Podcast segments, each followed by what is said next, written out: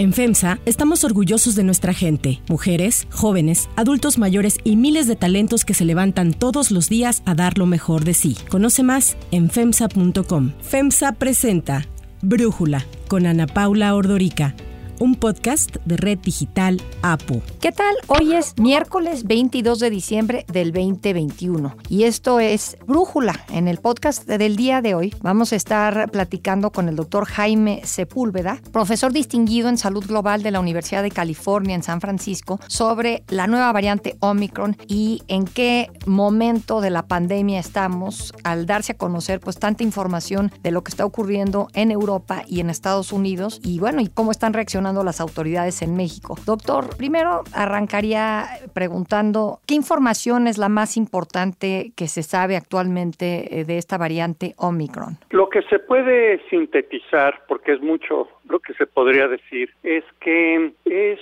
una cepa, una variante del virus que es muy distinta a todas las anteriores. Contiene una cantidad de mutaciones que la hacen muy diferente y eso implica tres cosas. Uno, que es más transmisible, dos, que evade más eficientemente el sistema inmune, la inmunidad adquirida, y tres, lo que todavía no tenemos mucha claridad es sobre su severidad. Entonces, el hecho es que ya está desplazando muy rápidamente a la variante Delta en los lugares en donde se originó, en el sur de África, que ya en Europa, donde yo radico, está creciendo con un ritmo vertiginoso, se está duplicando cada dos a tres días es una velocidad de duplicación mucho mayor que Delta y que prácticamente ya está desplazando a la variante Delta en muchos lugares. Quiere decir que este invierno va a ser un invierno muy complicado por la conjunción de una variante Delta que de por sí era ya muy agresiva, con esta nueva variante Omicron y encima de todo el virus de influenza que vendrá eh, este invierno. El personal médico está agotado y el tener esta nueva ola hace que muy posiblemente los hospitales estén muy saturados con las graves consecuencias que ello conlleva. Entonces, me temo, Ana Paula, que van a ser semanas y meses muy difíciles y en México, pues eh, no sé qué tan preparados estemos porque las vacunas que se han utilizado hasta el momento en México no resultan protectoras para esta variante Omicron en la mayoría de las vacunas. Ah, Entonces, no es un escenario optimista el que tenemos para este invierno. Justo, digo, son muchas preguntas las que me surgen con esto que nos eh, platicas, doctor, pero en la conferencia mañanera el subsecretario de Salud, Hugo López Gatel, dijo que en México hay 23 contagios por Omicron. Tres que fueron estudiadas a detalle y que dimos a conocer la semana pasada. Hay 20 adicionales que fueron detectadas por su secuenciación genética en un Instituto Nacional de Salud. Este instituto todavía no ha completado lo que está obligado a hacer, que es informar al Sistema Nacional de Vigilancia Epidemiológica que todos están con síntomas leves, que el nivel de contagios en el país siguen bajando y minimizó el llamado de la Organización Mundial de la Salud de mantener distancia para las fiestas eh, navideñas. Es común que de las conferencias de prensa que hace el propio director de la Organización Mundial de la Salud, el doctor Tedros Ghebreyesus, los medios en México y en otras partes del mundo saquen extractos, a veces fuera de contexto, amplifiquen lo que se dice sin poner todo el contexto. Europa en este momento, y ya lleva dos meses y una semana, está en un proceso muy intenso de transmisión independiente de Omicron y habló de las vacunas de refuerzo que siguen avanzando en México, aunque no aclaró, pero esto es lo que sí sabemos que está ocurriendo, que solo se puede poner AstraZeneca y adultos mayores de 60 años. Siento que cada ola de COVID desde la primera, hemos venido en México viendo cómo avanza la situación en Europa, en Estados Unidos, y lo hemos hecho con complacencia, sin prepararnos, a pesar de que se podría haber aprovechado ese tiempo, pero pues no sé cómo lo ves, doctor? No me sorprende lo que me dice Ana Paula porque pues es un patrón de conducta que hemos estado viendo desde que empezó la pandemia hace ya casi dos años por las autoridades en México, del presidente para abajo. Ha sido intentar minimizar el problema, estar en complacencias y lamentablemente no aprovechando el eh, tiempo que nos da el epicentro de la pandemia está en otros lugares, en este momento en Europa, para prepararse mejor. El tiempo que nos da a que llegue el virus al continente americano no ha sido bien aprovechado. Ya está en todo Estados Unidos. Las autoridades en Estados Unidos ya están admitiendo que este va a ser en los próximos días y semanas la variante principal. El decir que en México no hay o que hay muy poquito y que no importa, pues es simplemente más de lo mismo que hemos estado viendo. Es una enorme irresponsabilidad suponer que Omicron no va a afectar a México o que las vacunas de refuerzo, como la que se está utilizando exclusivamente de refuerzo con AstraZeneca, va a servir de algo. Va a servir algo, sí, para la variante Delta que todavía predomina en México, pero es cuestión de días y semanas que Omicron va a desplazar a Delta. Entonces, ya tendrían que estarse poniendo ahora vacunas mRNA, que son lamentablemente las vacunas que sí protegen contra Omicron, mientras que las demás no lo hacen. Si una persona en México ya se puso la vacuna de refuerzo de AstraZeneca, ¿qué puede hacer ahora? ¿Podría pensar en viajar a Estados Unidos y ponerse una de Pfizer o de Moderna, una mRNA, o eso no estaría bien? Me lo han preguntado muchas gentes. La verdad es que depende de qué esquemas ha tenido esa persona en particular y cuándo se pone la dosis de refuerzo. Deben de pasar por lo menos tres, cuatro semanas para poderse poner una dosis de refuerzo posterior a la última. Entonces, los privilegiados que puedan viajar a Estados Unidos, que tengan aquellas vacunas que admite Estados Unidos, que son AstraZeneca y Johnson y Pfizer, por supuesto, pero los que tienen las vacunas rusas o chinas no son admitidos en Estados Unidos. Esas personas no van a poder viajar a Estados Unidos a, a obtener una vacuna mRNA. Y eso, insisto, pues es para un sector de la población muy privilegiado que puede pagar un viaje a Estados Unidos. La gran mayoría de la población no lo puede hacer y de ahí que la recomendación es que el gobierno mexicano busque adquirir por todos los medios vacunas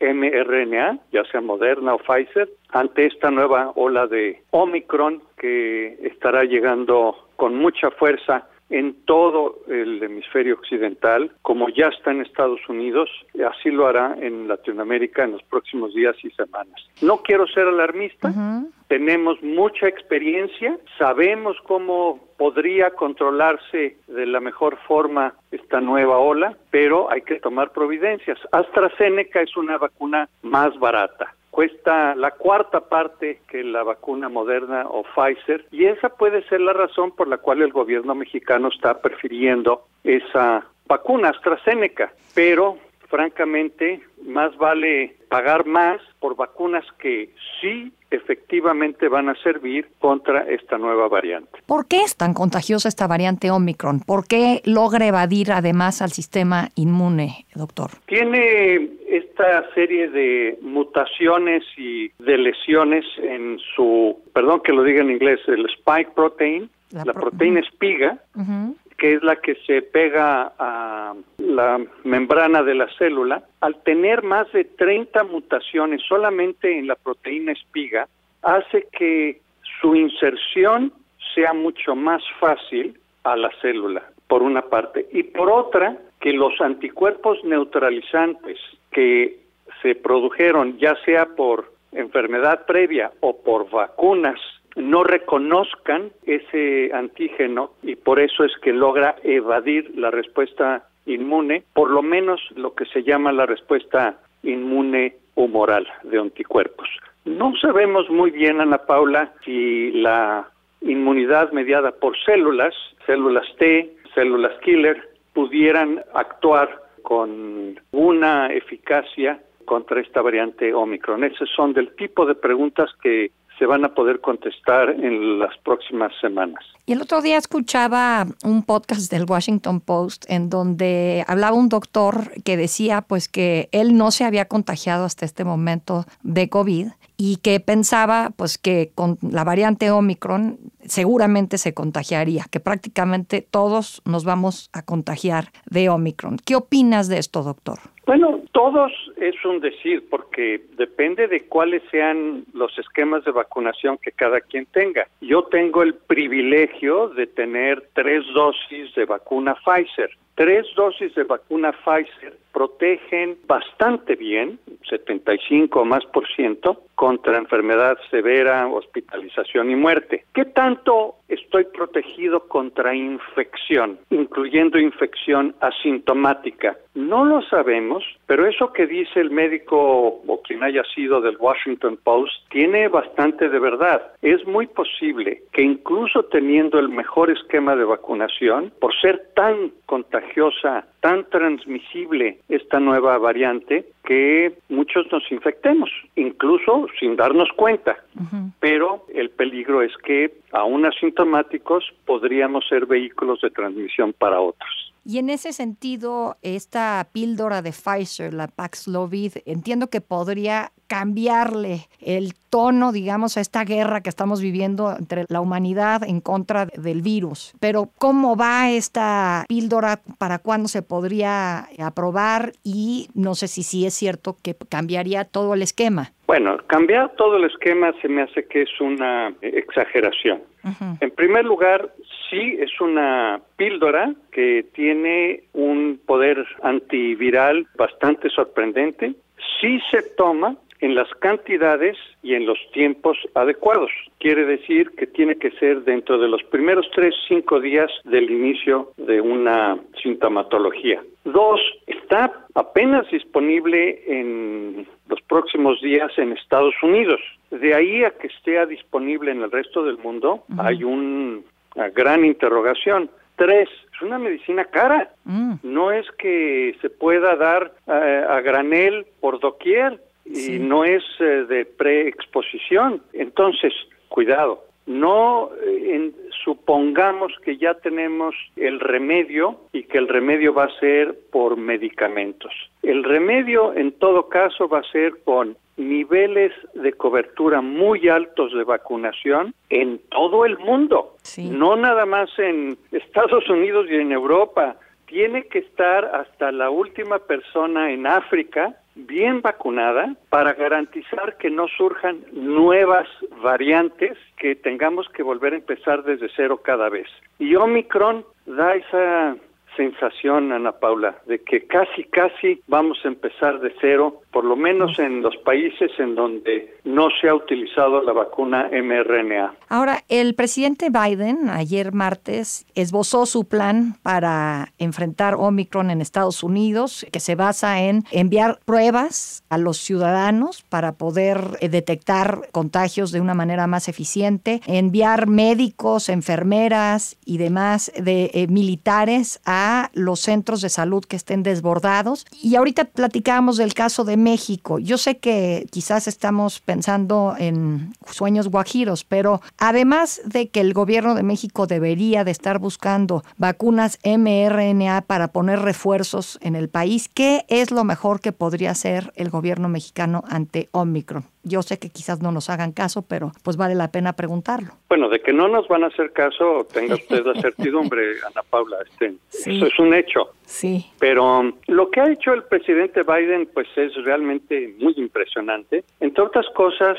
Biden escucha a sus científicos. Tiene a Tony Fauci y tiene a un comité de expertos y los escucha y sigue sus recomendaciones. Justo lo contrario de lo que sucede en México. Eh, dos, tienen mucho dinero, pueden darse el lujo de tener muchísimas pruebas, muchísimas uh, vacunas, comprar medicamentos y yo sí entiendo que no todos los países puedan seguir, emular eh, el ejemplo de Estados Unidos porque no hay el dinero suficiente, pero Estados Unidos está intentando, creo que de manera muy encomiable, controlar una situación y prepararse para un 2022 que va a estar muy difícil, en efecto, como dices, haciendo que la gente participe, que la sociedad activamente participe haciéndose pruebas, evitando así transmitir el virus. Yo creo que lo que está al alcance del gobierno mexicano, que sí puede pagar y costear bien es el adquirir vacunas eficaces para todo mundo. Eso sí lo puede pagar en lugar, por ejemplo, pues de tirar el dinero en tantas obras inútiles como se están llevando a cabo. Esa es mi opinión personal sobre qué es lo que podría hacer el gobierno mexicano para prepararse. De pruebas diagnósticas, pues ya ni hablamos porque todo el tiempo han estado negando la misma utilidad de las pruebas. Así es que incluso en Europa y en Estados Unidos conseguir pruebas en este momento es complicado. Va uno a las farmacias y no las tienen disponibles, así es que eh, va a ser difícil, francamente, que México pudiera hacer disponibles universalmente pruebas a domicilio como lo están haciendo en Estados Unidos. It's critically important that we know who's infected. That means we need more testing. And on that score, we're now where we should be. Yes, we have over 20,000 free testing sites. Yes, we've used the Defense Production Act and spent $3 billion to greatly expand the number of at home tests available for purchase online and at your local pharmacy. And yes, we made sure insurance covers the PCR tests you get in the hospital or at your doctor's office. Y para concluir, doctor, ¿qué recomienda para los planes que tiene la gente para reunirse, pues ahora sí que es en estas fiestas, en esta Navidad que es ya el viernes y sábado? Sí, ya tenemos las fiestas encima y el deseo de estar con la familia, con los amigos, de convivir, pues es entendible. Todos nosotros quisiéramos estar así, pero la verdad es que son tiempos de cautela yo en casa, y lo estoy recomendando a todos mis familiares y amigos, no admitir a nadie que no esté plenamente vacunado y deseablemente hacerse una prueba de antígeno por lo menos con 24 horas de anticipación antes de participar en un holgorio familiar en Navidad. Asegurarse que todos los presentes estén o bien vacunados o bien con una prueba negativa. Doctor Jaime Sepúlveda, muchísimas gracias por platicar con nosotros y darnos su análisis. Yo soy Ana Paula Ordorica, Brújula lo produce Batseva Feitelson, en la redacción Ariadna Villalobos, en la coordinación y redacción Christopher Chimal y en la edición Omar Lozano. Los esperamos aquí mañana con la información más importante del día. Oxo, Farmacias ISA, Cruz Verde, Oxo Gas, Coca-Cola FEMSA, Invera, Torrey y PTM son algunas de las muchas empresas que crean más de 245 mil empleos tan solo en México y generan valor como parte de FEMSA. FEMSA presentó Brújula con Ana Paula Ordorica, un podcast de Red Digital APO.